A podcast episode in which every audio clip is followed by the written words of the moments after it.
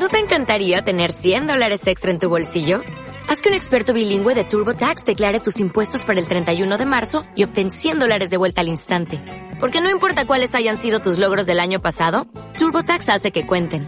Obtén 100 dólares de vuelta y tus impuestos con 100% de precisión. Solo con Intuit TurboTax. Debes declarar para el 31 de marzo. Crédito solo aplicable al costo de la presentación federal con TurboTax Full Service. Oferta sujeta a cambios o cancelación en cualquier momento. Muy buenas, esto es Marketing Cofrade, un podcast de Frank Cristófol.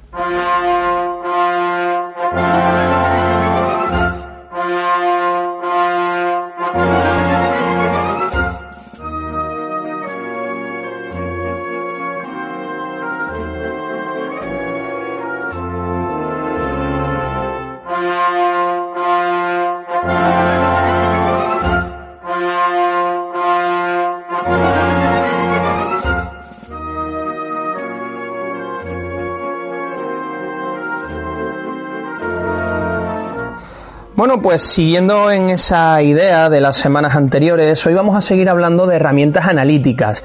Hoy vamos a hablar de las cinco fuerzas competitivas de Porter. Bien, es un modelo que no vamos a poder transponer absolutamente al mundo de las cofradías. Eh, en algún caso sí podremos tomar algún ejemplo quizá algo lejano. Pero eh, esta herramienta que nace en los años 70, casi años 80, es una herramienta académica que viene de la escuela de Harvard. Eh, bueno, uno de los padres del marketing es Michael Porter y en el año 79 crea un modelo sobre cinco fuerzas competitivas del mercado. Es un modelo que presenta un marco donde se analiza la competencia. Ojo, vamos a hablar de competencia en cofradías, sí, existe.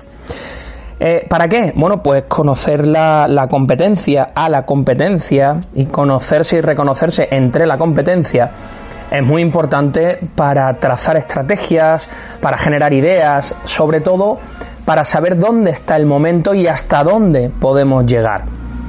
Por eso vamos a ver estas cinco fuerzas que determinan cómo es la intensidad de la competencia e incluso la rivalidad dentro de, en este caso, el mercado de las cofradías.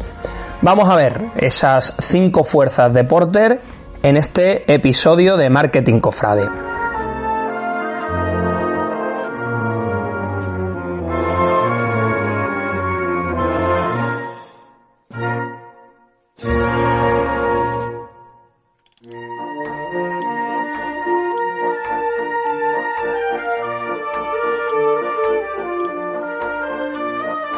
Bueno, empezando por esas cinco fuerzas, la primera de las fuerzas que, se, que quiero presentaros es la amenaza de nuevos actores. A ver, hablamos de una amenaza siempre entre comillas por la posibilidad de, de entrada de nuevos agentes en el mercado. Mirad, eh, os voy a poner un ejemplo que me recordaba un buen amigo, Miguel Pureza, en Twitter esta semana. Eh, hay un barrio en Málaga, Miraflores de Los Ángeles, es un barrio poblado, donde no ha habido una tradición cofrade, quizá desde el año 2009 o 2007, creo que es donde se establece la primera prohermandad allí. Bueno, pues en los últimos años han crecido cuatro prohermandades, no una ni dos, cuatro prohermandades. ¿Cuál es el problema aquí? Bien, el problema aquí es que ninguna de estas prohermandades acaba de despegar, acaba de, dar el paso al frente. Bueno, pues esa amenaza de nuevos entrantes, de nuevos actores, implica que la categoría, en este caso podemos hablar de las cofradías, pueden morir de éxito. Eso quiere decir que si alguna de estas cuatro prohermandades pues, lleva la delantera por poner esa palabra, eh, lleva la delantera en, su desarrollo, en su estrategia, en, su masa social, pues es probable que la existencia de otros tres actores eh, como competencia hagan que se diluya el interés de los, de los clientes, en este caso de los cofrades, por esa cofradía. Bien, esa amenaza de nuevos entrantes o de nuevos actores está claro ahora que os hablo de estas prohermandades, pero también tenemos que tenerlas en cuenta en entornos en los que el mundo cofrade no está muy desarrollado. Eh, a lo mejor solo hay una hermandad en una parroquia y a lo mejor en, torno a esa parroquia pues se generan otros movimientos y otros movimientos eh, pues como pueden ser grupos de vida cristiana, etcétera, que puedan hacer que eh, aparezcan nuevos entrantes y capten aparte de los consumidores. Yo pienso siempre en términos de mercado. Entonces, eh, esa presencia de, otros elementos que puedan, entre comillas, distraer a, los clientes, a los cofrades, pues al final lo que hace es restarles tiempo de estar con nosotros. Por eso hay que estar muy atentos a esa posibilidad, a esa amenaza de nuevos entrantes.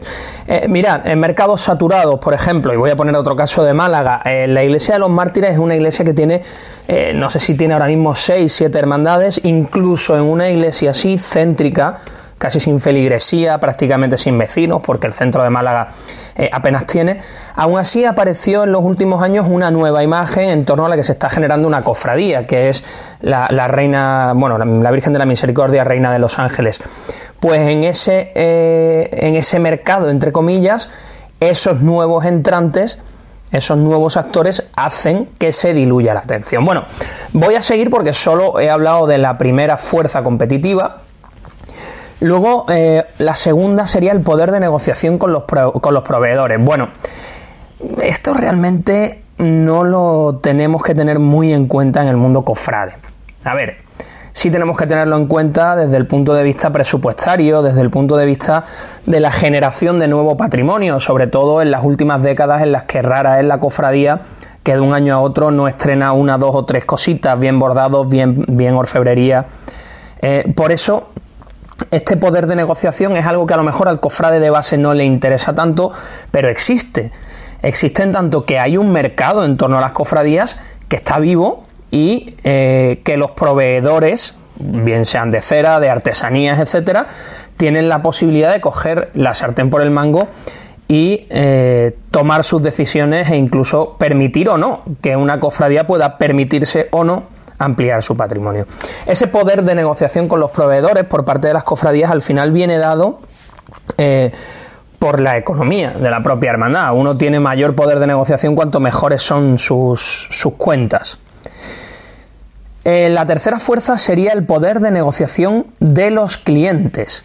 Aquí volvemos a esa idea de que si el cliente, el cofrade, tiene varias propuestas de valor a su alrededor, al final va a escoger la que más se acerque a sus intereses y a sus gustos. Eh, os hablaba hace un momento de la iglesia de los mártires, pero puedo hablar de, muchas iglesias en Andalucía donde en un mismo templo nos podemos encontrar hermandades más alegres frente a otras más fúnebres. Es algo, algo sencillo. El poder de negociación de los clientes es simplemente eh, esa posibilidad de influir sobre las cofradías. Bueno, es una fuerza competitiva que realmente en las hermandades no hay que tener tan en cuenta porque eh, quizá el, que se acerca a una hermandad lo hace más en términos de, de, devoción que de mercado, pero también hay que tener estas cosas, estas cosas en cuenta. Luego tenemos la amenaza de productos o servicios sustitutivos. Ojo, hay que tenerlo muy en cuenta, sobre todo en esta sociedad líquida en la que vivimos, teniendo en cuenta esa teoría de Simon Bauman de la sociedad líquida, luego incluso esa exacerbación, si vale esa palabra, de la sociedad gaseosa, bueno, pues estamos rodeados de otras actividades. Y eh, a mí me sirve un caso eh, por ejemplo, el de las peñas, las peñas recreativas, culturales, etcétera, eran en otros momentos motores culturales de algunas ciudades, pueblos, etcétera. Se ha perdido. Igual que se han perdido las peñas, ¿quién nos dice que en un futuro no hay un sustituto a las hermandades que mantenga esa vida social, esa vida em, cultural en torno a una ciudad? Esa amenaza de productos sustitutivos en el mercado de las cofradías hay que tenerla muy, muy presente. Y la quinta fuerza sería la rivalidad entre competidores. Ojo, la rivalidad entre los competidores es un resumen de todo lo que hemos visto anteriormente y básicamente lo que nos dice es que cuanto menos competidores haya en un sector, cuantas menos cofradías haya, pues más gente habrá en torno a ellas. Eh, es una obviedad, eh, está claro, si lo vemos en el mercado, bueno, pues en los mercados lógicamente eh, se tiende a ese, a ese monopolio o se tiende a tratar de que exista un cierto monopolio. En las cofradías no es posible, pero aquí volvemos a algo muy importante que es la especialización. Uno puede crear su propio monopolio, el monopolio eh, dentro de las categorías de cofradías puede ser tan específico como queramos, ahora que tenemos a unos a un público, a unos cofrades tan, tan, tan eh, formados en el mundo. Entonces, eh, nos podemos encontrar con que exista un monopolio, ya hablaremos de océanos azules y rojos si queréis en otro momento, eh, un monopolio en el que una hermandad sea la dominante o la única actriz dentro del mercado. Es importante tener en cuenta estas cinco fuerzas competitivas de Porter, ya os he dicho que unas más que otras, porque bueno, al final los clientes en el mundo, en el mercado cofradiero, pues no se puede, eh, no se les puede tomar como tal. Dicho esto, hasta aquí el podcast de hoy.